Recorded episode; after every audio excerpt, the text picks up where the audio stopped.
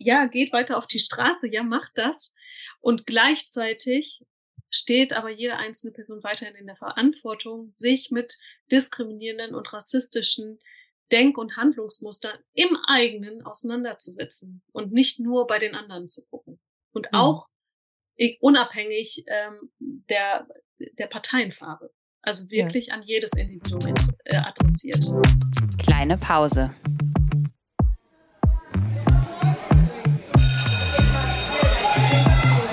Begegnungen in der Teeküche.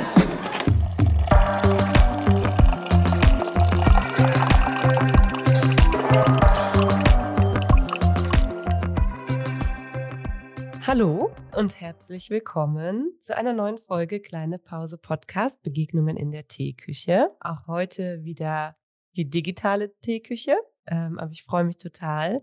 Wir waren mal fast Nachbarinnen und jetzt sind wir das nicht mehr. Aber auch so kommen wir, glaube ich, gut zusammen heute. Und ich würde mich total freuen, wenn du dich einmal vorstellen würdest, liebe Mona. Ja, gerne. Ja, erstmal vielen Dank für die Einladung. Gerne stelle ich mich auch vor. Mein Name ist Mona Masumi. Ich bin ausgebildete Lehrerin, Lehrerin für das Berufskolleg. Also außerhalb von Nordrhein-Westfalen wäre das die berufsbildende Schule. Und ähm, ich habe einige Jahre auch als Lehrerin an einem Berufskolleg im Rheinland gearbeitet und habe dann, weil ich sehr mit sehr jungen Jahren an die Schule gekommen bin und parallel schon auch Lehraufträge hatte, habe ich eine sogenannte Abordnung ähm, nach einigen Jahren angenommen und bin dann für einige Jahre auch an die Universität zu Köln gegangen, ans Zentrum für Lehrerinnenbildung und bin so zum Forschen gekommen. Das war irgendwie vorher gar nicht mein Plan, weil ich total glücklich mhm. Lehrerin war und ähm, dann habe ich auch promoviert in der Zeit und auch so mein Interesse für Forschung wurde geweckt und insgesamt für das Wissenschaftliche und auch für die Lehrerinnenbildung als solches. Und nach der Promotion bin ich halt wieder zurück an die Schule gegangen. Ähm, das war mir auch wichtig. Und dann hatte ich eine Zwischenstation am Schulministerium Nordrhein-Westfalen. Und jetzt habe ich seit anderthalb Jahren die Professur Berufspädagogik an der FH Münster. Und da bilde ich eben auch angehende Lehrkräfte für das Berufskolleg aus. Ja, super, super spannend. Ich glaube, man hört direkt raus, dass du Expertin in unterschiedlichen Bereichen vielleicht bist, aber vor allen Dingen dich aus unterschiedlichen Perspektiven irgendwie mit dem äh, Bildungssystem und dem System Schule auseinandergesetzt hast und Einblicke vor allen Dingen auch bekommen hast. Also ich glaube, das ist ganz spannend, auch, auch für mich, weil auch wenn ich mit vielen Leuten spreche und auf, aus unterschiedlichsten Perspektiven auch im Podcast auf das Thema Schule schaue, sind es ja meistens selber Leute, die in einem bestimmten Bereich irgendwie arbeiten und dann auf Schule gucken, entweder aus dem Innen oder eben aus dem Außen oder aus mit so einem diskursiven Blick, der vielleicht erstmal gar nichts mit Schule zu tun hat. Und da bist du ja quasi ein bisschen breiter aufgestellt, auch wenn alles mit dem Thema Bildung und Schule zu mhm. tun hat. Ich möchte deinem, deinen Schwerpunkten jetzt, glaube ich, gar nicht so viel vorwegnehmen, weil darauf kommen wir bestimmt gleich noch zu sprechen. Mhm. Denn das, was einem schon so ein bisschen oder mir jetzt so in den Fingern kitzelt, ist natürlich, okay, wo, in welchen Bereichen hast du denn geforscht? Wie bist du da hingekommen? Was sind äh, da irgendwie so deine Themen? Aber wir steigen ja immer ein bisschen persönlicher ein persönlich heißt jetzt nicht unbedingt biografisch, aber vielleicht auch so situativ oder was äh, die, die Gegenwart so angeht und ähm, wie momentan so das Nachdenken über Schule ist, wenn man so überlegt, woran man eigentlich denkt, wenn man ans Thema Schule denkt. Also und an das, was man vielleicht selber macht. Das ist immer das, was ich die Gästin frage. Und da frage ich meistens nach einer Anekdote, aber es muss gar nicht so eine klassische Anekdote sein. Da würde ich dich natürlich auch fragen, an was denkst du so, wenn du an das Thema Schule denkst? Auch wenn mhm. du dich auf so vielen Ebenen damit beschäftigst, sowieso. Also dazu könnte ich jetzt, glaube ich, ganz, ganz viel sagen, aber es gibt vielleicht so einen, einen ähm, Grundmotor, der sich in so vielem immer wieder vielleicht zeigt oder sich in meiner äh, so Berufsbiografie durchzieht. Das also ich hatte ja vorhin auch schon gesagt, ich bin wirklich gerne Lehrerin und Pädagogin und ich verstehe mich auch in erster Linie wirklich als Pädagogin, auch auf der wissenschaftlichen Ebene natürlich. Und ähm, das, was ich in der pädagogischen Praxis an der Schule gesehen habe, also ich würde mich jetzt selber als eine hochmotivierte oder ich hätte mich damals als hochmotivierte Lehrerin bezeichnet, auch echt in einem super Team, ähm, vor allem so im Bereich, ähm, am Berufskolleg hieß es eben der internationalen Förderklassen, also Personen, die gar nicht so lange in Deutschland waren und irgendwie fand ich so uns als Team super, das, was wir aufgestellt haben, fand ich super. Ähm, und das war alles irgendwie schön. Ne? Ähm, ganz, äh, ich habe es überwiegend als harmonisch empfunden in dieser äh, vielleicht kleinen Bubble, die wir hatten. Und immer wieder ähm, habe ich halt so gespürt, wie ich da an meine Grenzen komme. Nicht nur an meine gesundheitlichen Grenzen, insbesondere ähm, an die Grenzen des Systems. Und ähm, ich weiß, dass ich vorher immer so stark diese Perspektive hatte, ähm, es reicht, wenn ich gut bin und viele andere Menschen gut sind, also äh, gut ausgebildet sind, ob jetzt Lehrkräfte oder Sozialpädagoginnen oder andere. Und da habe ich einfach gemerkt, das alleine reicht nicht. Ähm, und gerade bei diesen mehrfach marginalisierten SchülerInnen, viele Geflüchtete, aber nicht nur Geflüchtete, also Personen, die noch nicht so lange in Deutschland sind und gerade auch in einem höheren Alter, da habe ich es in besonderem Maße gemerkt. Also ich habe es auch in anderen Bildungsgängen gemerkt, aber da war das irgendwie verstärkt. Und das hat mich frustriert, das hat mich total verzweifelt.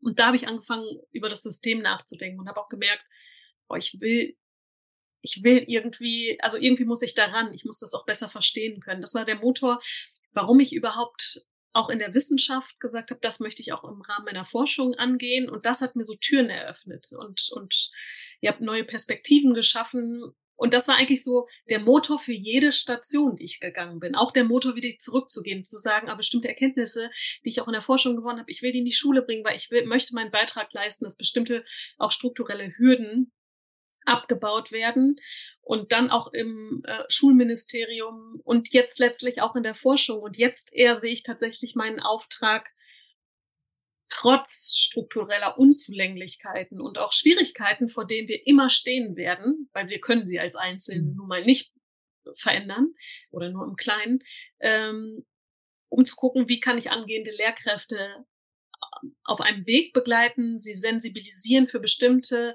Lebenslagen, die einfach sonst gar nicht berücksichtigt werden im Bildungssystem. Und ich bin der festen Überzeugung, wenn wir uns das an quasi einer, wenn wir uns das Bildungssystem von einer mehrfach marginalisierten Gruppe angucken, dann werden wir sensibler sein, auch in so vielen Bereichen. Und ähm, das ist so mein Motor und das ist das, warum ich in meine Seminare gehe, warum ich ähm, bestimmte Themen setze und egal wie langweilig die Themen erstmal erscheinen, weil es dann irgendwelche Grundlagenveranstaltungen sind, ähm, versuche ich das schon immer auch zu setzen, ähm, also den Blick quasi auf die, die, das Individuum der zukünftigen Lehrkraft, aber schon immer vor allem auf systemische Bedingungen und, und das Zusammenspiel. Und ähm, das ist so wahrscheinlich so meine berufsbiografische Anekdote, mhm. um ein permanenter Begleiter und, und Motor und Motivator oder Motivatorin, äh, das zu machen, was ich mache. Ähm, mhm. Und das hört sich jetzt vielleicht total äh, ambitioniert an und sicherlich auch ähm, ja visionär und ich stoße ganz oft auch in meiner Arbeit an die Grenzen. Ne? Also sei es jetzt aktuelle politische Entwicklungen, ähm, die sich einfach in den letzten Jahren immer stärker zuspitzen und ich merke, dass ich im Spiegel gesellschaftlicher Brisanzen in Deutschland auch immer wieder bestimmte Phasen habe, wo ich auch ganz stark das in Frage stelle, was ich tue. Und das ist mhm. jetzt aktuell sicherlich, aber das gab es auch in anderen Phasen. Ne? Das gab es auch 2015 und 16 im Zuge der hohen äh, Fluchtmigration nach Deutschland, den ähm, Willkommensbewegungen äh, an den Bahnhöfen und dann in dem Zuge ja auch den entstehenden äh, Montagsdemonstrationen, ne, den Pegida ähm, mhm. ähm, Bewegung. Also solche Phasen wird es wahrscheinlich auch immer wieder geben. Ähm, und es zeigt mir gleichzeitig auch, wie wichtig das ist, das zu machen. Aber manchmal macht es auch müde, traurig und mhm. ähm, ohnmächtig.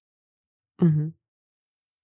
Ähm, vielleicht kommen wir auf dieses müde, traurig und ohnmächtig noch mal ein bisschen zu sprechen, weil wir jetzt einfach auch gerade nach einer sehr turbulenten, sage ich jetzt mal vorsichtig ausgedrückt, Woche sprechen. Vielleicht ist nur so zur Transparenz, weil die Folge ja nicht immer genau dann rauskommt, wenn wir sie äh, aufnehmen, dass wir gerade den, wie viel haben wir, 22? Ja, ich 22. glaube ja. ich. Ja, aber auf jeden Fall kam gerade die Korrektivrecherche raus und am Wochenende waren die Demos und ich glaube, das, das ist was, was zu dem, was du gerade gesagt hast, einfach auch gut passt. Ne? Dass es immer, immer wieder auch äh, ja, man irgendwie mittendrin steckt in politischen Zuspitzungen, von denen man jetzt gerade noch gar nicht weiß, was sind die Auswirkungen. Und du hast jetzt gerade von 2015 gesprochen, aber wir wissen, können da jetzt drauf zurückschauen und sind aber genau. mittendrin genau. in einer, in einer weiteren Zuspitzung, von der wir ja noch gar nicht so mhm. genau wissen. Wie gucken wir da in, keine Ahnung, ja. 2030 drauf? Was mir jetzt gerade so durch den Kopf gegangen ist, war direkt irgendwie so dieser Gedanke, und ich weiß gar nicht so richtig, in welche Richtung das jetzt geht, aber dass du ja dadurch, dass du diesen Wechsel machst oder gemacht hast oder vielleicht auch immer noch mit drin bist zwischen diesen, ich bin auf der einen Seite Pädagogin und bin es aus voller Überzeugung und bin super gerne Lehrkraft, die tatsächlich die Kernarbeit macht, nämlich unterrichten und an der Schule zu sein und, und das auch mit voller Motivation. Und bin aber auch in der Wissenschaft unterwegs. Und das, was wir ja oft so ein bisschen spüren oder was vielleicht vielleicht ist das auch jetzt mein Gefühl aus der aus den letzten Jahren, auch der der Podcastarbeit ist, dass es schon immer einen, einen großen Gap irgendwie gibt, obwohl ja auch Lehrkräfteausbildung natürlich an Uni angebunden ist über die Seminare. Mhm. Aber ich habe oft das Gefühl, ähm, dass das an einem bestimmten Punkt stagniert, dass es diesen Austausch gibt oder dass es ähm, manchmal auch Dinge, die an der Uni schon längst ähm, Konsens sind, ohne jetzt die Uni äh, irgendwie auf ein Podest zu heben, weil da wissen wir auch, dass es genug Schwierigkeiten gibt, aber in Schule dann erst viel nachgeordneter ankommen oder immer noch diskutiert werden in Bezug auf das Bildungssystem. Also wir haben solche, also immer wieder haben wir irgendwelche Studien, es werden Dinge erforscht. Man fragt sich manchmal, wie viele Studien brauchen wir noch? Mhm. Ähm, damit wir endlich Auswirkungen haben ähm, oder damit wir die Ergebnisse endlich ernst nehmen oder damit sich dann was tut. Und das sind natürlich auch immer politische Fragen, das ist mir klar, aber bei dem, was du gerade gesagt hast, habe ich so ein bisschen so auch, auch für mich so rausgespürt, hm, wie gehst du wohl damit um, wenn du so in beiden Welten unterwegs bist oder was nimmst du da wohl so wahr? Ja, ja, absolut. Und das, das ist sicherlich auch das, was ganz viele Menschen auch aus dem System Schule austreten lässt. Mhm. Äh, und wenn wir ehrlich sind, ich bin ja auch ausgetreten und mich fragen oft auch Studierende, ja, wenn sie mir erzählen, das ist so toll, warum sind sie denn nicht mehr da? Ähm, gut, da spielen natürlich jetzt auch unterschiedliche ähm, Dinge ja auch eine Rolle. Aber ähm, tatsächlich ist das ja auch vielleicht ein Aspekt, warum ich so müde werde. Äh, und ich meine, verhältnismäßig bin ich ja jetzt, also ich habe ja noch viele Jahre ähm, im Job vor mir, ähm, mhm. weil sich so viel wiederholt. Also im Grunde genommen, also nur mal jetzt Pisa als Beispiel, weil Pisa einfach am bekanntesten ist, ja eine Studie, die wiederholt sich immer und vor über 20 Jahren haben wir einfach sehr klare äh, Hinweise darauf gekriegt, also sehr, sehr eindeutig und auch wirklich relativ, ähm, also verhältnismäßig differenziert, dass wir strukturelle Probleme haben aber eine Standardreaktion, ich sage jetzt mal des Bildungssystems, und es sind vor allem bildungspolitische ähm, Reaktionen, aber die sich auch oft aus der Schulpraxis, ähm, in der Schulpraxis widerspiegeln, ist immer zu sagen, okay, wir haben jetzt eine Problemgruppe und wir individualisieren jetzt bestimmte Probleme, die wir haben und gucken mhm. uns nicht die strukturellen Bedingungen und Unzulänglichkeiten an. Weil das, wo wir wie das System funktioniert, ist ja quasi immer, also das fängt ja schon bei dem dreigliedrigen Schulsystem an. Es wird immer der Versuch unternommen, homogene Massen zu, zu bringen. Mhm. Also äh, vor allem mit Blick auf Leistung, aber es gibt ja auch andere Faktoren, die homogen gemacht, ein, annähernd homogen gemacht werden sollen.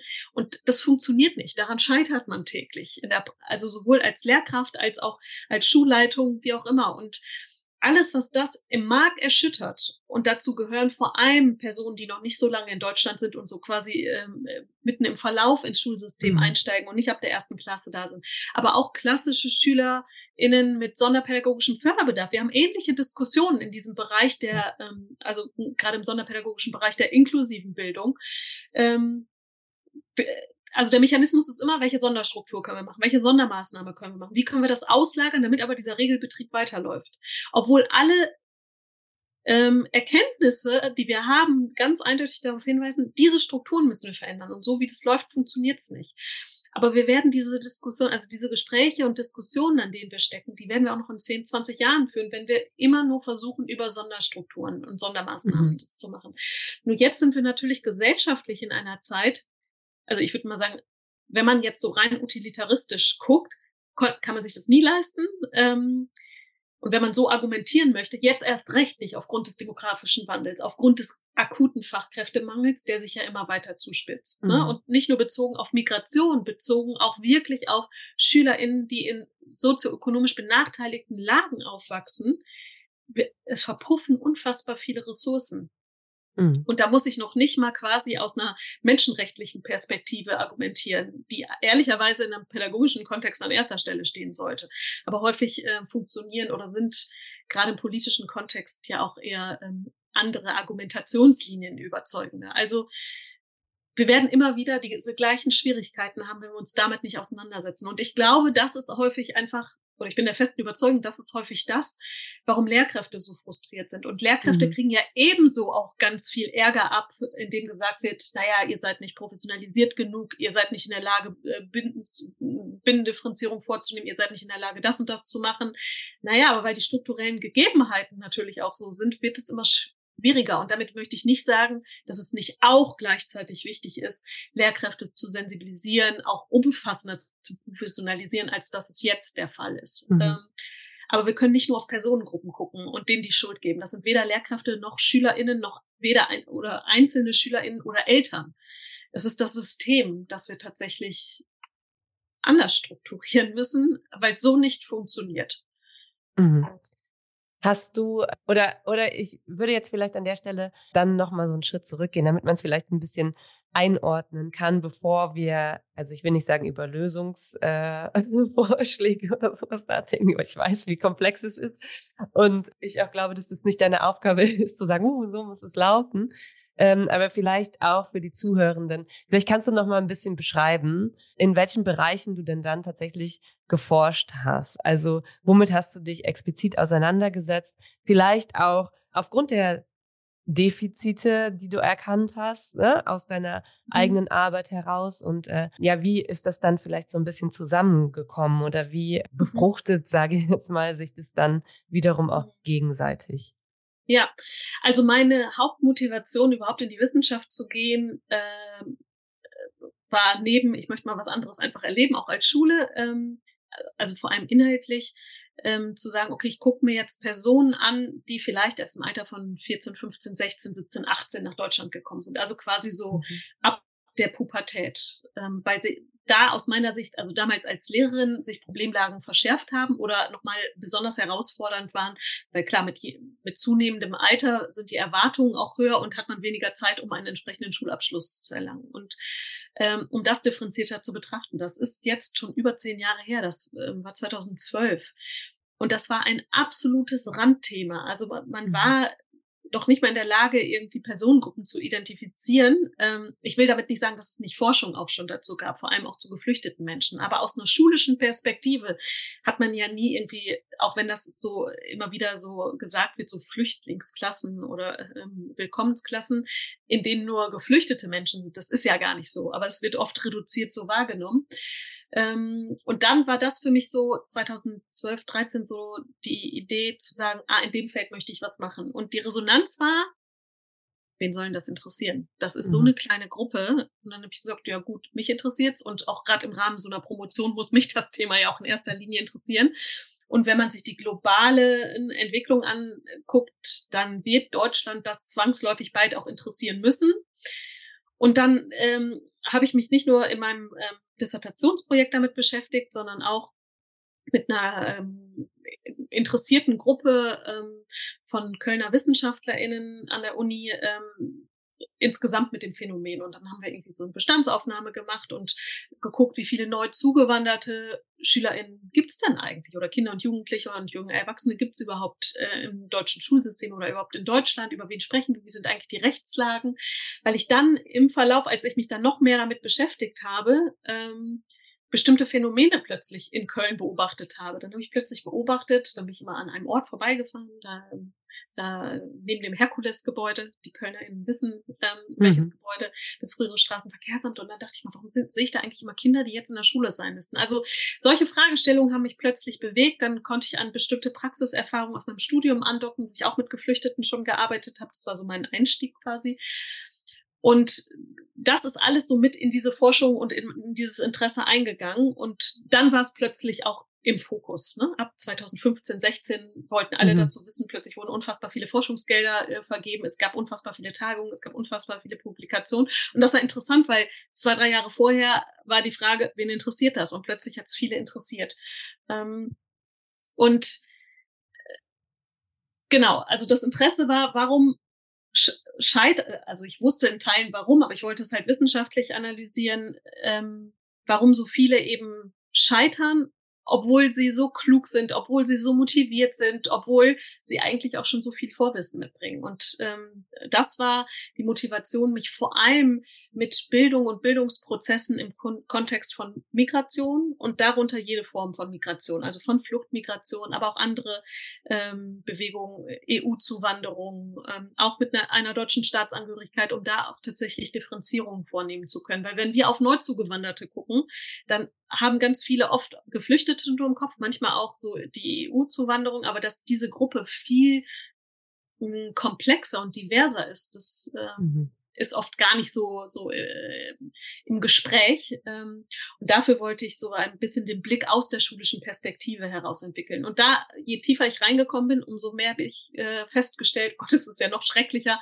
als ich schon als Lehrerin wahrgenommen habe. Also schrecklicher im Sinne von problematischer, ähm, unfassbar viele widrige Bedingungen, mit denen eben diese ähm, jungen Menschen konfrontiert werden und es trotzdem häufig schaffen und trotzdem häufig ihre Bildungsbiografien erfolgreich gestalten können. Und ähm, genau daran anschließend eben, wie können wir unser Bildungssystem gestalten, damit eben nicht so viel Reibungsverluste entstehen und wir nicht auch mhm. zum Teil viele Menschen auf dem Weg verlieren, obwohl wir sie sehr gut eigentlich mitnehmen könnten. Und daran haben sich, also daran anschließend haben sich dann auch wieder andere Bereiche ähm, ja so angeschlossen, mit denen ich mich dann auch weiter beschäftigt habe, weil irgendwann stellt sich ja für mich auch die Frage, wie können diese Menschen quasi im regulären System auch bestehen, weil sie ja nicht immer dieses Label haben können, egal ob sie jetzt von Anfang an in mhm. der Regelklasse sind oder in der Extraklasse. Und dann hat mich immer mehr auch der, das, dieser Bereich der sprachlichen Bildung, des ähm, sprachsensiblen Fachunterrichts oder der durchgängigen Sprachbildung tatsächlich auch interessiert. Unter anderem weil ich auch Deutsch als Fremdsprache ähm, studiert habe, aber weil ich dann irgendwann auch festgestellt habe, naja, das, also das brauchen wir einfach grundsätzlich. Und wenn mhm. wir über Bildungsbenachteiligung sprechen, ähm, auch gerade aus einer intersektionalen Perspektive und insbesondere auch ähm, Faktoren des sozioökonomischen Hintergrunds betrachten, merken wir, dass sich vor allem natürlich ne, ähm, aufgrund der unzureichenden bildungssprachlichen ähm, Voraussetzungen im Deutschen ähm, ganz viele Probleme ergeben, jenseits von eigenen Migrationserfahrungen mhm. und jenseits von Mehrsprachigkeit und so weiter. Und und das ist dann irgendwann ein weiteres Feld von mir geworden, in dem ich mich äh, viel bewege, äh, in dem ich auch meine Studierenden äh, ausbilde und so weiter. Und dann kam ganz oft diese Frage auf, die du gerade ähm, auch so angedeutet hast. Warum reden wir eigentlich immer wieder über diese gleichen Sachen und warum kommt es manchmal auch nicht in der Praxis an? Und da gerade jetzt in diesem Bereich sprachliche Bildung, dann geht es immer wieder auch um Mehrsprachigkeit, die Bedeutung von Mehrsprachigkeit, jenseits des, wir akzeptieren jetzt Mehrsprachigkeit, sondern die Frage wirklich, wie können wir Mehrsprachigkeit strukturiert und systematisch auch in den Unterricht einbeziehen. Mhm. Ähm, und da gibt's natürlich auch immer so, gerade aus der Forschung, ganz viele so Kooperationen mit Schulen. Es gibt Schulen, die haben sich da auf den Weg gemacht, die sind super und dann spricht man mit diesen Schulen und man, man hat so das Gefühl, man ist jetzt irgendwie endlich mal angekommen und dann hat man irgendwie den nächsten Vortrag und dann wird man damit konfrontiert, okay, es gibt wieder Deutschgebote, es gibt ähm, äh, Mehrsprachigkeitsverbote, mhm. es gibt im Mainstream einfach immer noch so diesen Gedanken, ähm, dass bestimmte SchülerInnen Deutsch einfach nicht können und unabhängig davon, ob sie es tatsächlich können und immer noch diese ähm, falsche Vorstellung, dass man die deutsche Bildungssprache nur erlernen kann, indem man auch ausschließlich nur Deutsch spricht und Mehrsprachigkeit verkennt. Ähm, daher ich würde mir natürlich wünschen, dass vor allem so wissenschaftliche Erkenntnisse und Perspektive, die ja nicht nur auf einer theoretischen Ebene, sondern auch mit Praxisvorschlägen verbunden sind, mhm. dass das irgendwie auch noch stärker in die Praxis reinkommt und wir da wirklich eine stärkere Verzahnung hinkriegen, auch wenn es schon ganz vorbildliche Entwicklungen gibt in einigen mhm. Regionen. Das Spannende daran ist ja auch immer, dass man natürlich, also du sagst, du sagst jetzt, okay, meine, meine Forschung hat sich erstmal explizit auf eine bestimmte Gruppe gerichtet, bei der ich dann selber erkannt habe, oh, so homogen ist die Gruppe natürlich nicht und die ist in sich schon super divers und es gibt super unterschiedliche Positionen und Hintergründe und ähm, vielleicht auch Wissensstände und ähm, auch da müsste man extrem differenzieren und dann sind wir ja in einem Bildungssystem unterwegs, dass dann wiederum diese Gruppen oft so in, also mit anderen Gruppen vermischt und auch nicht ausdifferenziert. Also gerade wenn wir über, über den Begriff Migrationshintergrund sprechen, mhm. ne, dann wissen wir, wie unscharf Begriffe mhm. verwendet werden, für wen das immer alles gilt, wie viel Diskriminierung da eine Rolle spielt, wie viel mhm. ähm, Homogenisierung dann auch vor allen Dingen im Bildungssystem eine Rolle spielt. Ähm, das, was, was du sagst, das, das appelliert ja schon an einen komplexeren und differenzierteren Blick überhaupt erst auf auf alle Individuen, die wir in Schule haben. Das ist natürlich eine große Herausforderung.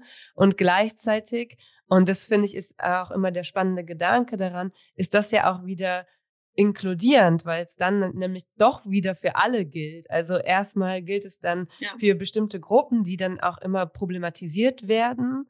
Und letztlich, wenn man aber es zu Ende denkt oder, oder weiterdenkt, ähm, dann kommt es ja genau zu dem, was du gerade gesagt hast. Dann merken wir nämlich erst, okay, wenn wir genauer hinschauen, dann hm. wissen wir, dass diese Schwierigkeiten, die wir haben, überhaupt nicht nur an diesen bestimmten Stellen verortet sind, sondern das ist genauso für, wie du gesagt hast, ne, ähm, Kinder aus äh, einkommensschwachen Familien, die vielleicht nicht so viel mhm. Förderung haben und so weiter, würden auch davon profitieren, wenn wir uns das mal genauer anschauen würden.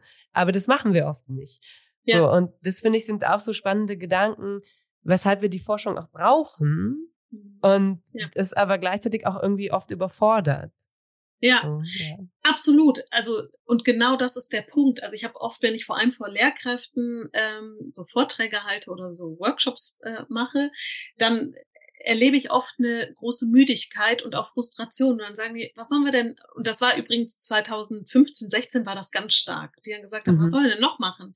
Jetzt haben wir schon, jetzt wurden die Förderschulen zum Teil abgeschafft. Jetzt haben wir schon, dann wurde das wirklich so gesagt, ne, äh, in Anführungsstrichen Inklusionskinder, jetzt haben wir noch in Anführungsstrichen die Flüchtlingskinder. Was sollen wir denn alles noch machen? Dann bin ich noch in der sogenannten Brennpunktschule und dann, da unterstützen die Eltern auch sowieso nicht. Also das zeigt, ja, also das war natürlich für mich erstmal ein großes Uff, ähm, was ist hier so die Perspektive auch auf SchülerInnen. Und zugleich hat das natürlich auch die Überforderung äh, gezeigt, die systemisch bedingt sind. Ne? Mhm. Ne? Und das ist dann so quasi, das zeigt ja auch das Scheitern von so vielen Lehrkräften tagtäglich trotz ihrer Bemühungen. Und diesen Lehrkräften kann man ja jetzt äh, auch äh, trotz des Wordings äh, ja gar nicht ihre Bemühungen absprechen. Und genau das ist es zu sagen, okay, wenn wir jetzt eine Gruppe, und ich sage jetzt wirklich mal Gruppe, weil sie, auch wenn sie in sich total heterogen ist und sich nur mit Blick auf zwei, drei Merkmale tatsächlich gleicht, mhm.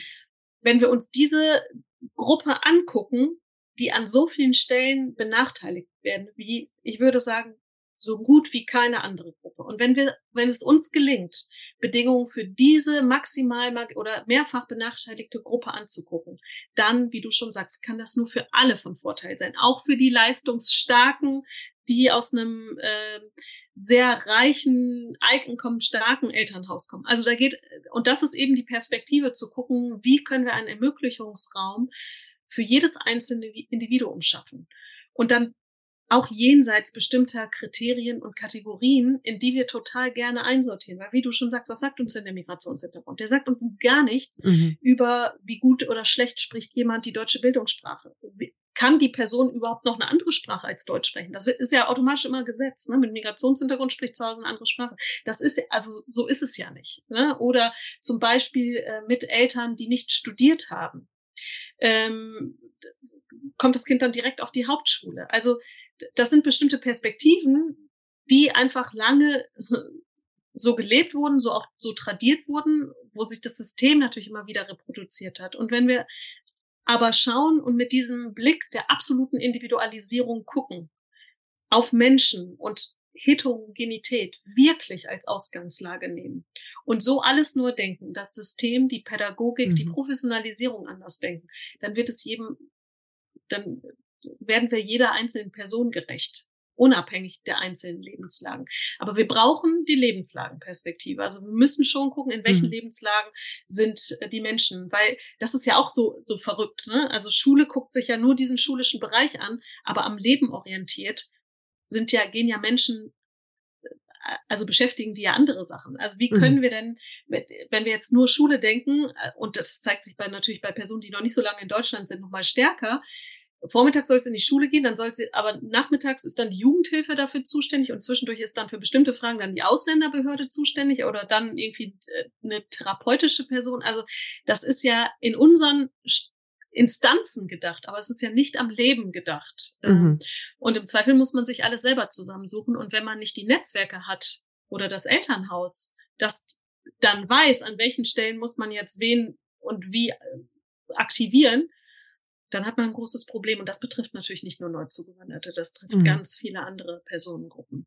Ja, und genau da wird's ja auch spannend, weil dann sprechen wir natürlich auch über sowas wie, also so, so Themen, die einfach so super aktuell sind, ne? So habituelle Bildung, ne? Wie kommen wir eigentlich daran, wie, äh, oder selbst wenn wir über Demokratiebildung, über all diese Sachen äh, mhm. nachdenken, über Haltungsarbeit in Schule, ne? Also ich finde es immer wieder spannend, wie sehr man merkt, dass sich diese Dinge dann alle miteinander verbinden. Wie sollen Kinder, Jugendliche Zeit haben, sich mit Themen auseinanderzusetzen, die bestimmt wichtig wären, auch für ein Miteinander in, mhm. in Schule, wenn sie äh, nach Hause gehen und dann eben, wie du sagst, ne, in ganz anderen Strukturen mhm. gefangen sind, ganz andere Aufgaben haben, ganz andere Umstände. Ich musste jetzt gerade auch so ein bisschen an unsere ukrainischen SchülerInnen denken, die teilweise auch immer noch in der Ukraine mhm. Online-Unterricht machen. Ja. Also die gehen bei uns in die Schule und versuchen, so gut es geht, irgendwie mitzukommen und so weiter. Also genau in mhm. all diesen Schwierigkeiten, über die wir gerade sprechen und sind ja. aber auch noch Teil des Schulsystems, weil für die die Perspektive nicht unbedingt ist, hier zu bleiben. Ne? Und all diese super unterschiedlichsten Lebensrealitäten, die fordern dann natürlich ganz schön von der Standardisierung einer beispielsweise Demokratiebildung jetzt nur, weil das, weil das oft so aktuell dann auch besprochen ja. wird, ja. Ja, absolut. Und gerade auch, das treibt mich halt auch jetzt, also jetzt nicht so äh, erst seit Oktober, ähm, auch schon seit ja. längerer Zeit um die Frage nach politischer Bildung. Das wird ja mhm. oft dann so abgewälzt in den Sovi-Unterricht. Und dann, wenn bestimmte Ereignisse passieren, ähm, der Anschlag in Halle, der Anschlag in Hanau, dann ist plötzlich, das muss in Schule aufgearbeitet werden, aber mhm. da muss man sich auch ernsthaft die Frage stellen, ja gut, und wer soll das leisten? Und wie soll das geleistet werden? Und was leistet auch die bisherige Ausbildung und Weiter- und Fortbildung dafür, dass Lehrkräfte auch jenseits ihrer Fakultas sich auch wirklich stark dafür fühlen, komplexe Themenfelder zu besprechen. Ne? Mhm. Ne? Ähm, und äh, dann muss man ja natürlich gleichzeitig, also nicht nur, äh, also einerseits mit Emotionen umgehen, dann muss man das politisch einordnen können. Dann, also das ist ja so eine anspruchsvolle Haltung. Und das ist gerade auch so dieser politische Bildungsaspekt. Der wird meines Erachtens viel zu gering gesehen und immer wenn dann irgendein besonderes Ereignis passiert, in der Regel sind das natürlich dramatische Ereignisse, dann wird schnell gesagt, in Schule muss das gemacht werden. Und es gibt genügend Lehrkräfte, aber auch Schulleitungen, die dann sagen, das machen wir hier nicht, das ist mir ein heißes, viel zu heißes mhm. Eisen. Oder wo Schulleitungen sagen, da kann, also das kann nur zu Problemen führen. Oder wo, und da passiert so viel Frustration und Unmut. Und ich erlebe das auch mit meinen Studierenden. Also ich versuche den wirklich von Tag eins immer wieder zu sagen, ihr habt einen politischen Auftrag, ihr habt eine Verantwortung. Und ähm, es gibt tatsächlich immer wieder ähm, Studierende auch, die sagen, oh, das, ich habe da, ich habe da einfach viel zu sehr Angst. Ich würde das lieber gar nicht ansprechen, dann kann ich auch mhm. nichts falsch machen. Und diese Perspektive, also ich meine, das ist ja offen ausgesprochen, das, was vielleicht viele an Schule gar nicht so offen aussprechen. Oder man hat eine bestimmte Haltung und dann Schubladen denken.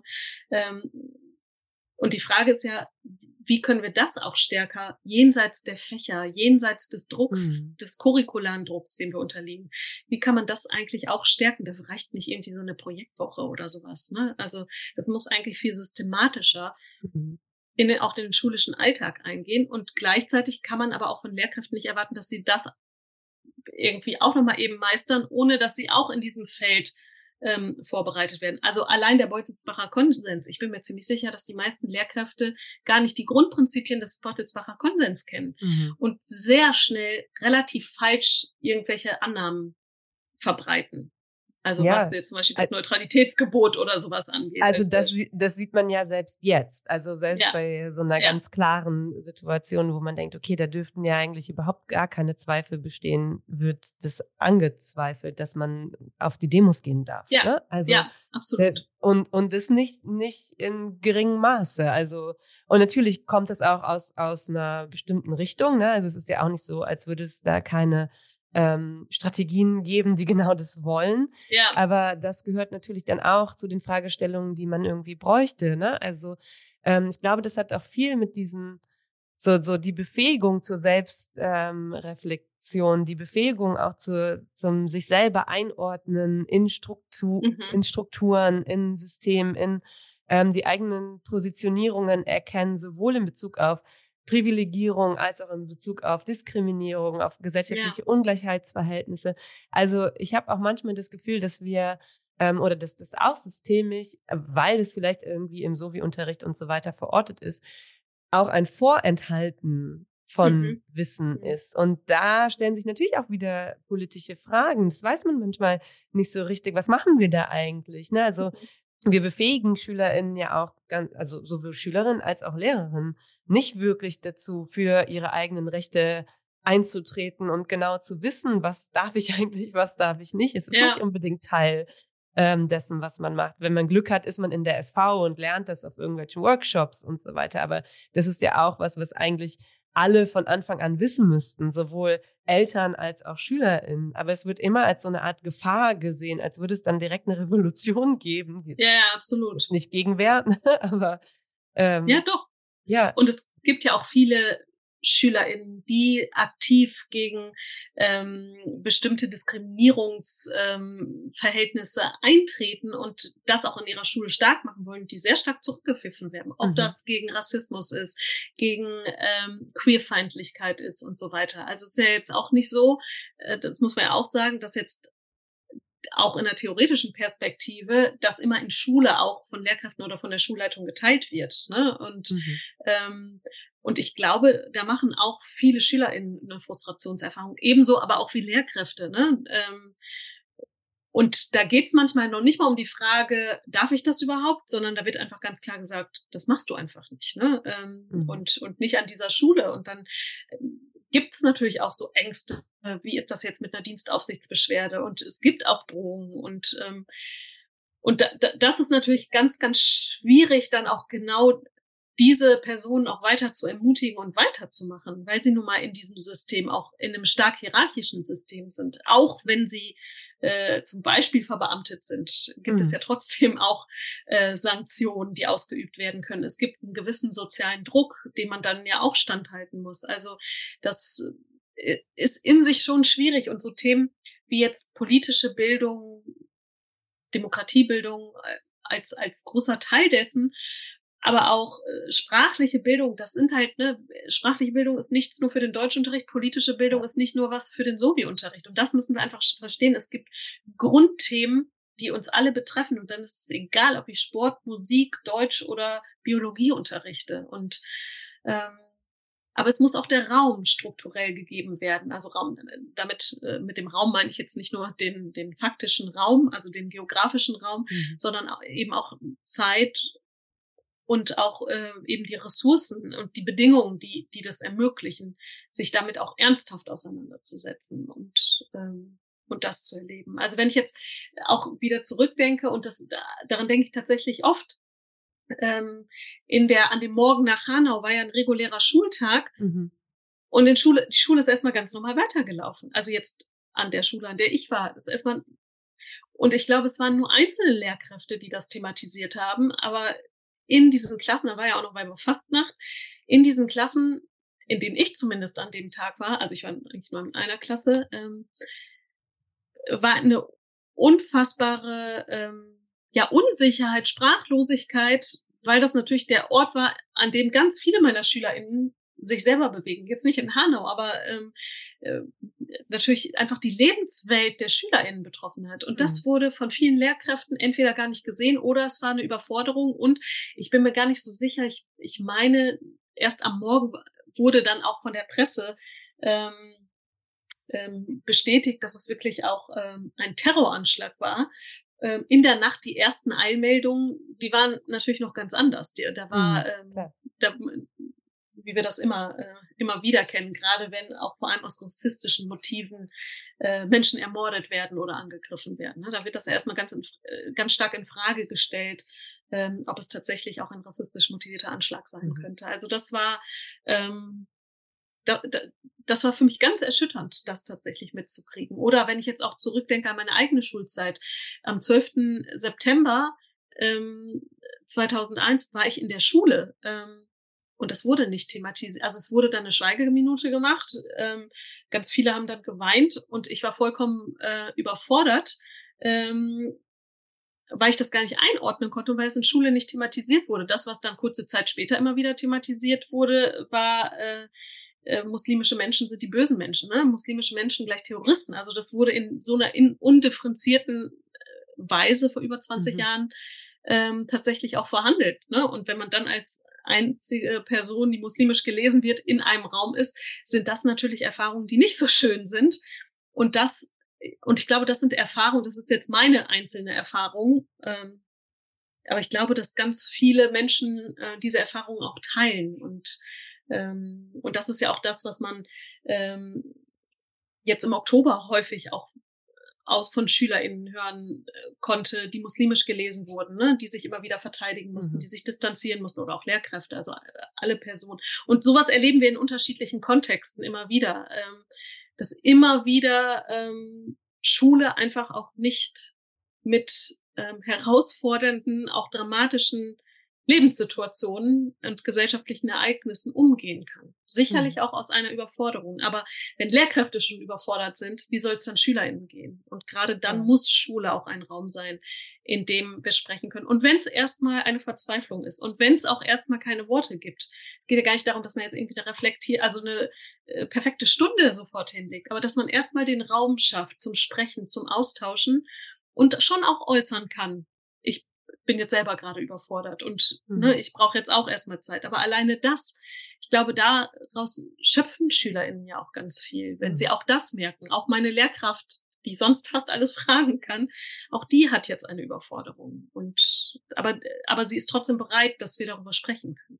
Und das halte ich für ganz wichtig und das muss mehr passieren. Also das passiert sicherlich auch, aber viel zu wenig, nicht, nicht in der Mehrheit. Und da ist ja, glaube ich, genau die Schnittstelle, die ich eben auch so ein bisschen angesprochen habe zwischen Wissenschaft und äh, Schule und was lernen wir eigentlich daraus? Das ist jetzt vielleicht, also das ist jetzt nicht anekdotisch, aber das ist das, woran ich denken musste, dass ich ja, also ich unterrichte ja Pädagogik und wir sprechen unter anderem über Theorien interkultureller äh, Erziehung und Bildung, äh, beziehungsweise mhm. transkultureller Erziehung und Bildung nach Nike. Ähm, ist mir bestimmt auch ein Begriff. Ist jetzt auch nicht so, also es muss jetzt gar nicht um den Inhalt gehen.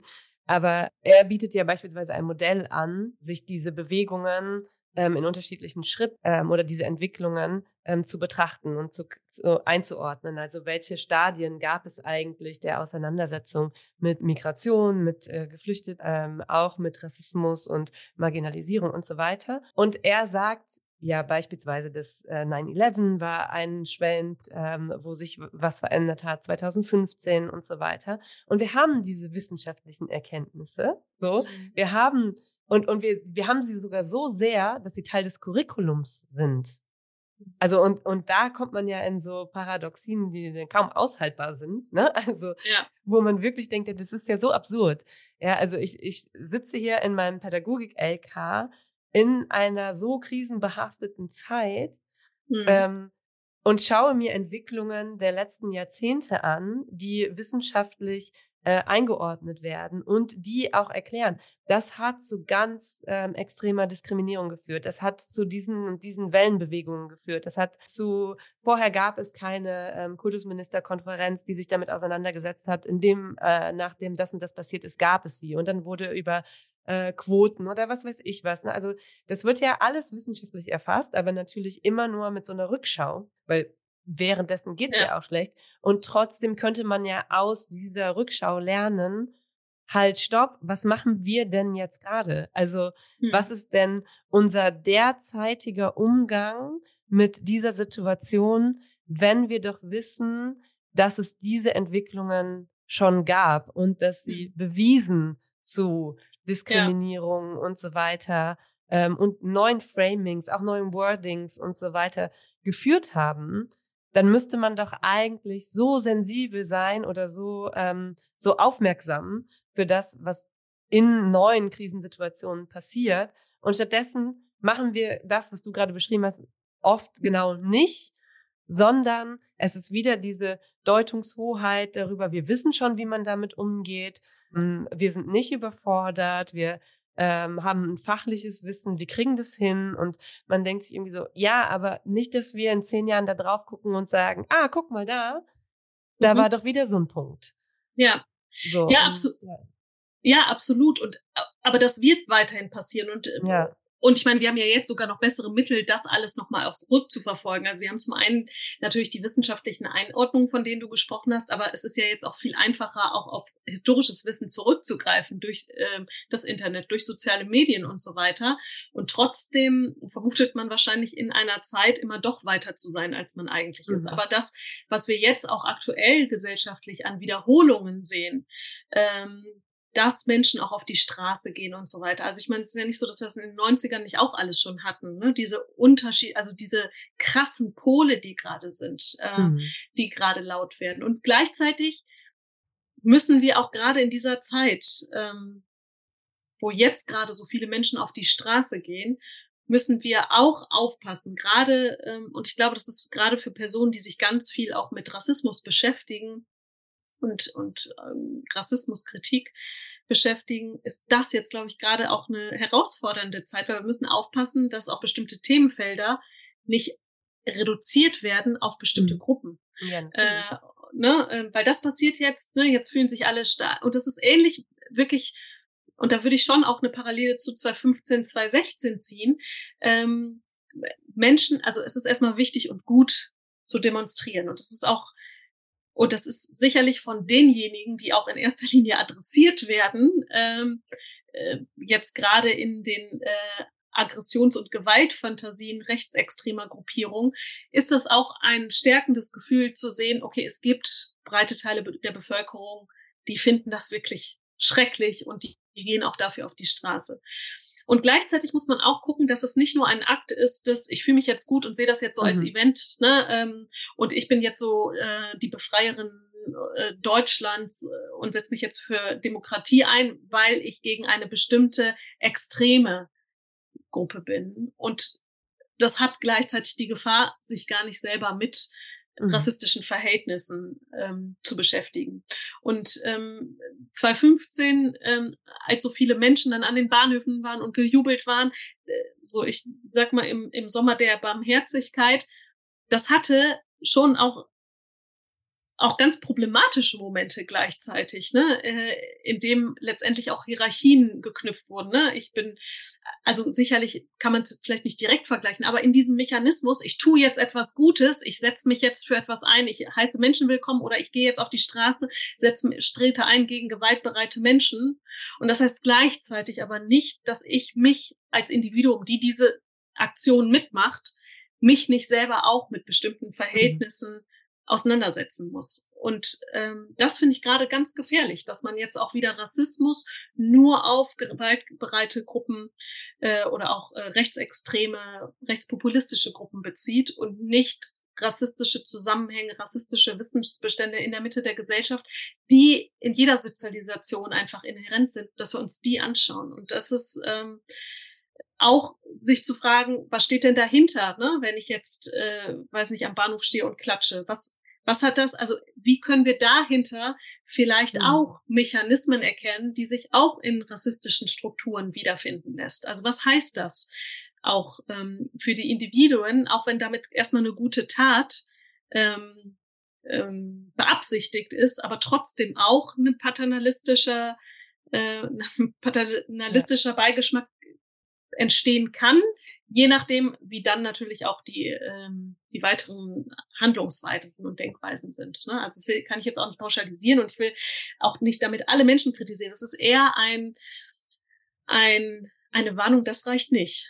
Ja, und, und das alleine, ja, Genau, absolut. Ein Bewusstsein, eine Sensibilität und gleichzeitig trotzdem auch eine permanente, kontinuierliche Selbstreflexion darüber, was mache ich eigentlich, welche Wirkung hat das und immer dieses klassische, es ist gut gemeint, das reicht nicht, weil gut gemeint bleibt, kann im Effekt trotzdem äußerst problematisch sein. Mhm. Und deswegen, ja, geht weiter auf die Straße, ja, macht das. Und gleichzeitig steht aber jede einzelne Person weiterhin in der Verantwortung, sich mit diskriminierenden und rassistischen Denk- und Handlungsmustern im eigenen auseinanderzusetzen und nicht nur bei den anderen zu gucken. Und mhm. auch unabhängig ähm, der, der Parteienfarbe. Also wirklich ja. an jedes Individuum äh, adressiert. Ich würde sogar ähm, fast ergänzen, dass, was, dass man das anhand des 7. Oktobers und den Folgen noch krasser erkennen konnte. Ja. Weil da ja. haben wir ja sogar als Folge dieses ähm, oft nicht reflektierten, auch wenn das jetzt erstmal so sehr böse klingt, aber ich meine es genau in, in dem Zusammenhang, ich will es jetzt nicht wiederholen, wie du es gerade beschrieben hast, in Bezug auf Antisemitismus, ne? sich ja. einfach gegen Antisemitismus zu stellen und ähm, äh, zu sagen oder die, den, den Staatsräson-Begriff zu übernehmen, ohne ihn zu reflektieren und so weiter und so fort. Ähm, führt, und das haben wir gesehen, zu rassistischen Diskursen. Ja. So, ja. ne? Also nicht bei jeder einzelnen Person, ne? Und so weiter. Also genau in all der Komplexität, die du gerade genannt hast. Aber wenn wir das nicht schaffen, das als strukturelles, ne, ähm, internalisiertes ne, und in ja. uns allen inne und in der Welt innewohnendes Phänomen zu erkennen, von dem kein Individuum frei ist, egal in welcher Absolut. Positionierung, dann werden wir es nie bekämpfen können, nie. Und ähm, im schlimmsten Fall es sogar noch verschlimmbessern so, ne? Also das ist jetzt ein, ein sehr äh, nett mhm. ausgedrückter Begriff, ne? Weil wir wissen, was es Folgen haben kann. Aber ich glaube, daran kann man es fast noch expliziter so erkennen, wie schnell dieses, diese, diese, dieses Umkippen dann passieren kann und man auch feststeckt oft, ne? Und äh, letztlich es nur noch schwieriger wird, dagegen anzukämpfen, was, was dann passiert. Ja, absolut, absolut. Und das, ähm, was du jetzt gerade gesagt hast, das habe ich jetzt zufällig ähm, entweder heute Morgen oder gestern in sozialen Medien gesehen, dass jetzt auf diesen Demos auch vor allem muslimisch gelesene Menschen, dass es oder Gruppen gibt, die dann stark beschimpft werden, die dann und wo man sich denkt, naja, also warum geht man jetzt hier auf die Straße? Also wogegen mhm.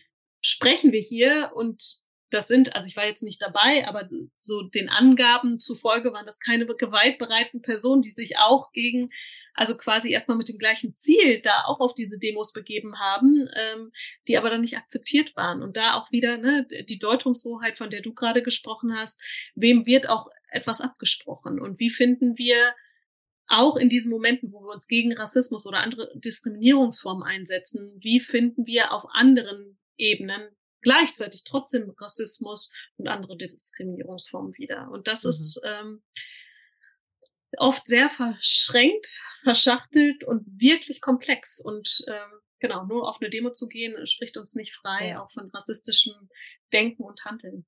Und ich glaube, da kommen wir auch zurück zu dem, was wir, also oder was du zu Beginn gesagt hast über dieses, okay, letztlich ähm, und das hat sich ja schon so ein bisschen angedeutet. Ne? Und ich habe gesagt, ich möchte keine Rezepte und Lösungsvorschläge von dir, weil du wirst nicht die, äh, das komplette Bildungssystem irgendwie umstellen können. Aber ich glaube, ähm, dieser Appell oder das Plädoyer steckt ja schon irgendwie in dem, was wir sagen oder was, was du jetzt beschrieben hast. Dieses sich breiter aufstellen in diesen Themen, in der Schule und so ein bisschen dieses out of the box denken. Also wie bekommen wir das eigentlich hin, das als Grund, ähm, das ist nicht mein, nicht mein Favorite Begriff, aber so als Grundkompetenzen irgendwie doch auch anzusetzen und es auch wirklich so zu meinen. Also, ähm, und dann entsprechend umzusetzen. Also funktionieren dann eigentlich auch, also jetzt mal ein bisschen äh, groß gedacht, funktionieren unsere Curricula dann überhaupt so, wie sie ähm, vorgesehen sind als einzelne Fächer, die dann immer wieder ihr eigenes Ding irgendwie machen? Oder braucht es nicht eine ganz neue Struktur, wo man sagt, ja, ich will jetzt nicht das Fach Geschichte abschaffen, aber müssen wir das nicht irgendwie anders verbindender, ineinander verschränkter ähm, denken? Muss es da nicht eigentlich andere Formen geben, um dem, womit wir nun mal konfrontiert sind, auch mhm. irgendwie gerecht zu werden? Und ähm,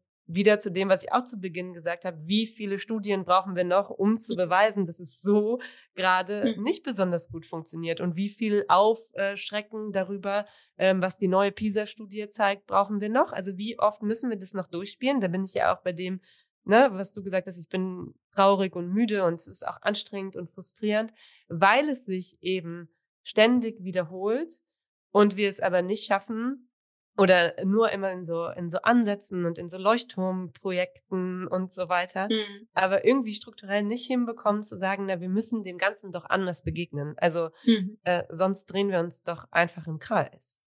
Ja. Ja, und auch da kann ich auch eigentlich das nur sagen, was ich vorhin auch schon gesagt habe. Also die Grundausrichtung, also wenn, du hast ja ganz konkret gefragt, kommen wir dann mit unserem Curricula weiter? Nee, natürlich nicht, weil also meine Grundkritik hat sich ja schon ans Bildungssystem gerichtet, so wie es ausgerichtet ist, in mhm. diesen homogenisierenden Absichten. Und da, und das ist natürlich alles festgeschrieben in diesen Rahmenbedingungen, ob das Curricula, Richtlinien, sogar das Schulgesetz und so weiter ist. Und aus meiner Perspektive müsste man das alles grundlegend neu denken und sagen, okay, was ist gesellschaftliche Wirklichkeit? Und das gesellschaftliche Wirklichkeit ist maximale Heterogenität. Wir können es positiv formulieren, Vielfalt, aber sagen wir jetzt, ja. mehrfach heterogen sind unsere Lernenden. Und wenn wir das als Ausgangslage nehmen und Migration ist nur eine Dimension, also wirklich eine grundsätzlich heterogene Ausgangslage und meinetwegen auch migrationsbedingte heterogene Ausgangslage. Wenn wir darauf Bildung und Schule als System, als Teilsystem von Bildung strukturieren, dann glaube ich, sind wir auch in der Lage, ganz anders auch Schule und Lernen zu denken. Dann müssen wir zwangsläufig auch von so einem klassischen Fächer, von so einem Fächerdenken weg. Ich meine, die berufliche Bildung hat das ja schon seit vielen Jahren, dass sie gar nicht mehr in diesen Fächerlogiken denkt, sondern in Situationen, in beruflichen Situationen denkt. Und auch da wäre es ja auch zu überlegen, denkt man nicht auch von gesellschaftlichen ähm, mhm. vielleicht auch Situationen und auch Anforderungen heraus und überlegt man, wie man jetzt vielleicht aus, also wenn man dann doch weiter in Disziplinen denken will, wie man aus unterschiedlichen Disziplinen an die Sache äh, rangehen möchte. Also die Grundausrichtung muss also muss vollkommen neu gedacht werden und damit eben auch die Rahmenbedingungen, damit eben auch die Ausbildung und damit werden sich ganz neue Fragen stellen. Und ich glaube, dann werden wir Zeit und Ressourcen auch haben, was heißt Querschnittsthemen? Dann, also wenn wir dann quasi vom gesellschaftlichen Leben, Zusammenhalt und auch Leben in, so in einer solidarischen Gemeinschaft denken, dann werden sich natürlich auch zwangsläufig Bildungsinhalte verändern. Mhm dann werden wir zwangsläufig auch über eine ressourcenorientierte Ausrichtung des Bildungssystems sprechen müssen. Und was sind Ressourcen? Und Ressourcen sind ja nicht nur das irgendwie äh, äh, mathematische Kompetenzen. Also wir, ganz viel sehen wir ja gar nicht als Ressourcen, weil das ja gar nicht in unserem Horizont, in unserem Leistungshorizont des deutschen Schulsystems drin ist. Das heißt, insgesamt brauchen wir eine grundlegende Neuausrichtung, die uns, die überhaupt zulässt, mal zu denken, Denkräume zu mhm. ermöglichen. Wie kann Bildung aussehen? Wie können wir, wie können wir das eigentlich ermöglichen? Und, und das finde ich ist eine ganz, ganz spannende Frage, diese Utopie erstmal zu schaffen und dadurch auch reelle Möglichkeiten ähm, zu schaffen.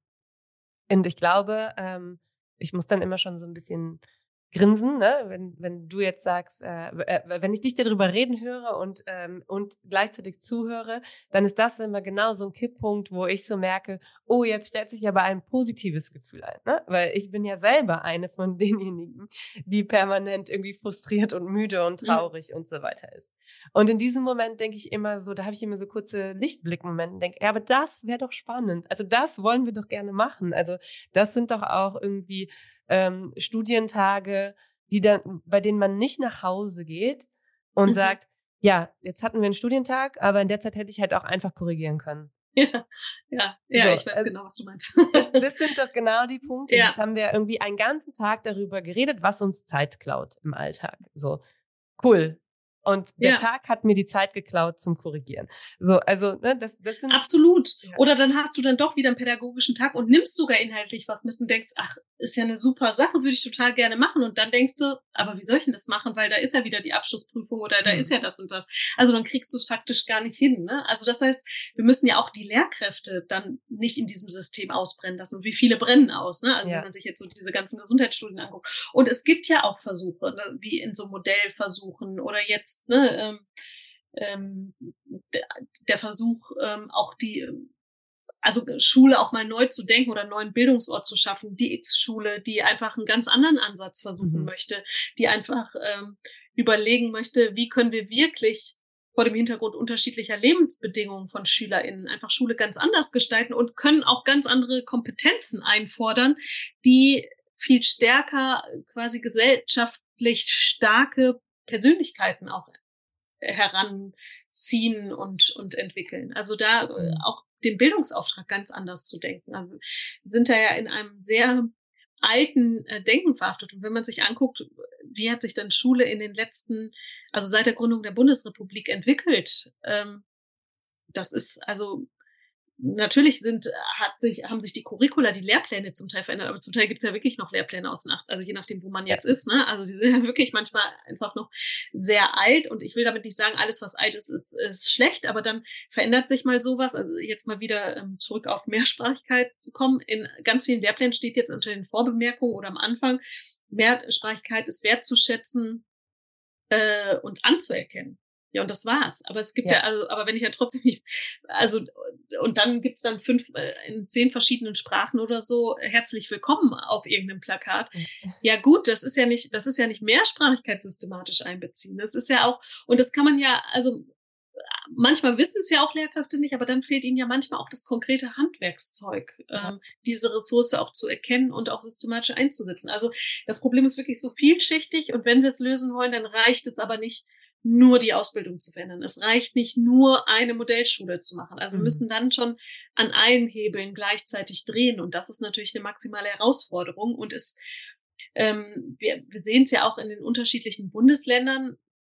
Die wenigsten ähm, Landesregierungen trauen sich natürlich, die Schule grund, also das Schulsystem grundlegend umzustellen. Ne? Ähm, ja. Obwohl wir eigentlich wissen, dass die Dreigliedrigkeit blöd ist. Ne? Jetzt sind ja einige ähm, Bundesländer so weit, dass sie zumindest äh, schon zwei Systeme haben, aber naja, äh, das Gymnasium bleibt eigentlich immer unangetastet. Ja, also Genau, und das ist, hat immer auch was, und da werden wir uns immer auch bewegen, wenn wir natürlich das Schulsystem immer auch in einen politischen Kontext setzen. Und der politische Kontext ist immer abhängig von Wählerstimmen. Und wir wissen, dass WählerInnen, also vor allem machtvolle WählerInnen, häufig diejenigen sind, ähm, die viel Geld haben und einfach dadurch auch viel Macht und Einfluss haben. Mhm. Und das ist, die, die werden natürlich auch als erstes laut und wissen, wie Interessen verteidigt werden, wenn man jetzt plötzlich ein Gymnasium mhm. abschafft und so. Und das heißt, ähm, dadurch, dass wir immer auch in einem politischen Raum sind und die Wählerinnengunst immer wichtig ist, werden wir so grundlegende Neu-, also Veränderungen, also so sehe ich sie auf jeden Fall nicht in den nächsten zehn Jahren oder sagen wir jetzt fünf Jahren, um vielleicht nicht ganz so pessimistisch zu sein, aber die sehe ich jetzt nicht zeitnah. Hm. Und daran erkennt man ja wieder, wie sehr es dann doch eingebunden ist. Also nicht, wie sehr es dann doch, also für mich ist es klar, aber oft wird es ja nicht so, also nicht auf dieser Ebene diskutiert, ne? Mhm. Ähm, dass sich eben all diese äh, Ungleichheitsverhältnisse und so weiter natürlich auch auf dieser Ebene auf das Schulsystem auswirken. Ne? Und wer darf Absolut. überhaupt äh, mitbestimmen, wie das Ganze aussehen soll und wer eben nicht und wer ähm, hält an, an Dingen fest und ist da fast unumstößlich und so weiter. Und wie viele ähm, vielleicht auch gute Lehrkräfte und so weiter kostet das auch das System. Ne? Also ja. das ist ja einfach so ein, so ein Dauer irgendwie Struggle, in dem sich das Ganze dann befindet. Und ich glaube trotzdem, ähm, weil es bleibt einem ja auch fast nichts anderes übrig, ne? Oder man, macht dann irgendwas ganz anderes, dass diese Auseinandersetzungen oder diese, diese Brücken deshalb so unfassbar wichtig sind. Zwischen, also das, das äh, zeichnet sich jetzt an deiner Person so auf so besondere Art und Weise, weil du in, eben in diesen Feldern ähm, so unterschiedlich unterwegs bist oder aus unterschiedlichen Perspektiven draufschauen kannst. Aber ich glaube auch, dass es diese Brücken in andere Bereiche, ne, diskursive Bereiche auch äh, auch Bereiche der, der politischer Diskurse und so weiter viel mehr geben muss. Und das ist was, ähm, wozu man dann letztlich nur Lehrerinnen, die vielleicht gerade in der Ausbildung sind, ne, wie du das sagst, befähigen muss von Anfang an, damit das vielleicht in Zukunft ein bisschen dynamischer ist. Ne? Weil das, was ich ja. wahrnehme in der Zeit, und ich bin jetzt seit zehn Jahren an meiner Schule, ist es nicht so, dass diese politischen Dinge viel Raum einnehmen mhm. in Schule oder Disku mhm. Diskurse ähm, stattfinden. Und es ist, also natürlich, also die, die Auswirkungen der Diskurse ja. und dessen, was passiert, die sind natürlich in Schule spürbar und je nach äh, Positionierung mehr oder weniger und so weiter. Aber ja. ich habe oft das Gefühl, dass Schule da so ein, ein abgeschotteter Raum ist und man sich irgendwie denkt, naja, aber das Außen, das passiert doch die ganze Zeit und es hat so krasse Auswirkungen auf unsere SchülerInnen, auf das, was ja. hier passiert. Und wir sind aber gar nicht so richtig Teil davon. Also ich habe ähm, letzte Woche noch gesagt, ähm, so, so unglaublich es klingt, aber ich glaube, es gibt tatsächlich Lehrkräfte an meiner Schule, die von dieser Korrektivrecherche nichts mitbekommen haben. Und, und es war so was, ähm, wo, wo viele mich angeguckt haben und gesagt haben, so, what? Ja. Und heute, heute habe ich mit einer Kollegin darüber gesprochen, die die Zusammenhänge nicht kannte. Also die nicht wusste, was sie überhaupt und, und das ist auch, also es ist mit mhm. Sicherheit jetzt nicht irgendwie eine, eine Mehrheit mhm. und so weiter, das will ich damit gar nicht sagen. Mhm. Aber ähm, es ist schon krass, also was es ja. da einfach für Gaps gibt. Und deshalb glaube ich, dass diese Brücken bauen, ähm, auch wenn das sehr mühselig ist, einfach so, das ist vielleicht einer der wenigen Wege, den wir irgendwie haben, um das, um das miteinander zu verbinden. So, sowohl ja. Wissenschaft als auch Diskurs, als auch äh, Schule von innen, ja. Ja, also interessant, dass du das sagst. Also ich habe jetzt im Zuge der Korrektivaufdeckung ähm, ähm, habe hab ich jetzt noch nicht äh, so die Themen gehabt, ähm, weil unter den Studi die Studierendengruppen, die ich hatte, die hatten sich jetzt auch, das waren jetzt ausgerechnet dann Seminare, die sich dann auch mit Bildungsungleichheit und so beschäftigt mhm. haben. Da hatte ich den Eindruck, also ich habe es jetzt nicht abgefragt, wer jetzt mitgekriegt, weil ich es einfach so gesetzt habe, aber ich habe tatsächlich vor zwei, drei Wochen eine interessante Erfahrung gemacht. Ich war so schockiert, dass ich erstmal, also ich ich musste das auch thematisieren, dass ich schockiert bin. Dann habe ich einfach nur, ähm, dann ging es um ähm, rassistische Gewalt und dann habe ich irgendwie Hanau gesagt und für mich ist Hanau einfach ein feststehender Begriff. Es ist ja mehr als nur eine Stadt und äh, der Student hat einfach nur die Stadt. Also was ist denn in Hanau? Was ist denn mit Hanau? Und ich war vollkommen schockiert, dass er Hanau nicht einordnen konnte und dann ähm, hat eine andere Studentin, die hat das dann erzählt, hat gesagt, ja, ja, irgendwas war da, stimmt. Und dann mhm. habe ich gedacht, oh Gott, also wie, wie unterschiedlich sind auch Lebensrealitäten, Lebenswirklichkeiten und Wichtigkeiten. Und das zeigt nochmal, und da denke ich mir, okay, der war jetzt wahrscheinlich im zweiten Semester oder so im Bachelor, was auch schon schlimm genug ist. Aber es gibt noch Zeit, jetzt quasi zu setzen, es ist so wichtig, dass ihr euch politisch positioniert. Es mhm. ist wichtig, dass ihr euch politisch, das ist nicht einfach jetzt so ein, äh, vielleicht für viele ein langweiliges Thema unter, in der Schule oder ein Unterrichtsfach in der Schule, sondern es ist verdammt nochmal eure Verantwortung, es ist eure Aufgabe. Und ich habe jetzt tatsächlich in jedem Seminar ähm, habe ich das thematisiert? Was heißt das jetzt für uns? Ne? Welche, ja. Also was, was passiert hier gerade? Und wir können nicht irgendwelche Seminare haben, die sich dann zum Beispiel mit Bildungsgerechtigkeit beschäftigen oder dann ähm, ein anderes Seminar mit aktueller Migration oder auch mit äh, sprachlicher Bildung, wenn wir das nicht einbeziehen. Und wenn ich das ja nicht in meiner Hochschullehre mache, dann werden die das doch später auch nicht machen. Also ich muss denen ja auch einen, und ich habe auch meinen Plan, meinen Seminarplan, da sind die einzelnen ja. Sitzungen drin.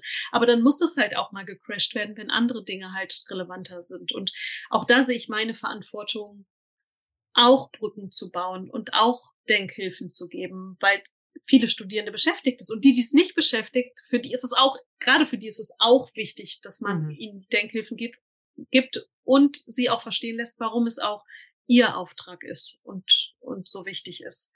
Absolut. Und ich habe bei ganz vielen Studierenden tatsächlich auch eine Ohnmacht gespürt, was, ähm, auch was wie können wir das jetzt überhaupt thematisieren, weil mhm. es vielleicht noch gar nicht auch im privaten Raum nicht thematisiert wurde.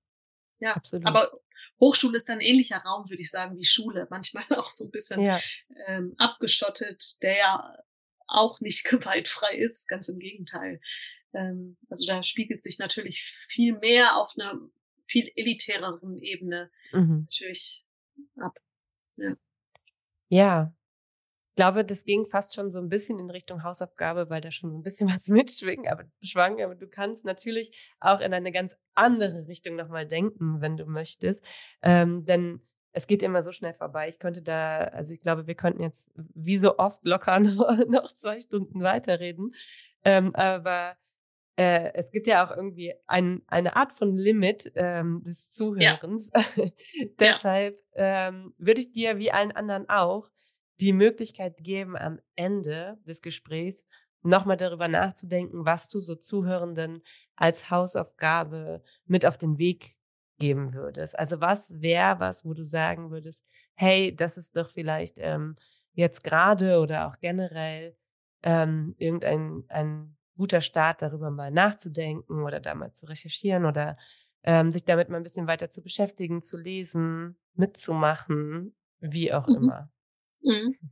Also ich würde gerne so diesen Utopieraum nochmal aufmachen und würde, würde als Hausaufgabe gerne geben, an alle geben wollen, denkt doch einfach mal darüber nach, wie kann Schule auch wirklich, also wenn wir uns das als reellen Ort auch vorstellen, wie kann Schule wirklich aussehen und wie muss Schule gestaltet sein, damit jedes Individuum unabhängig von Herkunft, Geschlecht, Sexualität und, und, und, und, und, und in der jeweiligen Lebenslage, in, die, in denen sich Personen befinden, dass alle adressiert werden und auch Ressourcen erkannt werden. Also wie, wie kann dann Schule aussehen und was braucht es dann auch für pädagogische Kräfte, aber vielleicht ja auch nicht nur pädagogische mhm. Kräfte. Ähm, genau, wie kann da Schule aussehen? Und da würde ich ganz gerne mal einladen, einfach zu denken, ähm, unter anderem die Fantasie spielen zu lassen, aber sicherlich gibt's ja auch so Andockpunkte, an denen man weiterdenken kann. Ja, eine schöne Hausaufgabe. Und vielleicht auch eine etwas ähm, positiv stimmende Hausaufgabe. weil, Hoffentlich. Ja, weil es ja doch oft so ist, dass man dann so defizitorientiert schaut. Aber ich habe das ja eben schon angedeutet, dass da eben auch ganz viel Energie drin stecken kann und ganz viel Frustration auch mhm. genommen werden kann. Also falls ähm, jetzt Leute, die zuhören, Lust haben, dann gerne auch schicken und ich leite das an dich weiter oder wir teilen das nochmal oder so. Ich finde es auch immer total spannend, dann ähm, äh, tatsächlich was zu lesen und ähm, zu gucken, was Leute sich so für Gedanken machen. Total, ich freue mich drüber. Ja, Mona, vielen Dank. Das war super spannend.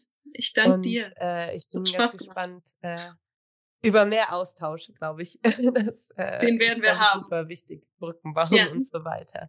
Und vielen, vielen Dank, Dank für die Einladung. Gerne. Und vielen Dank fürs Zuhören, für alle, die zugehört haben. Bis zum nächsten Mal. Tschüss. Tschüss.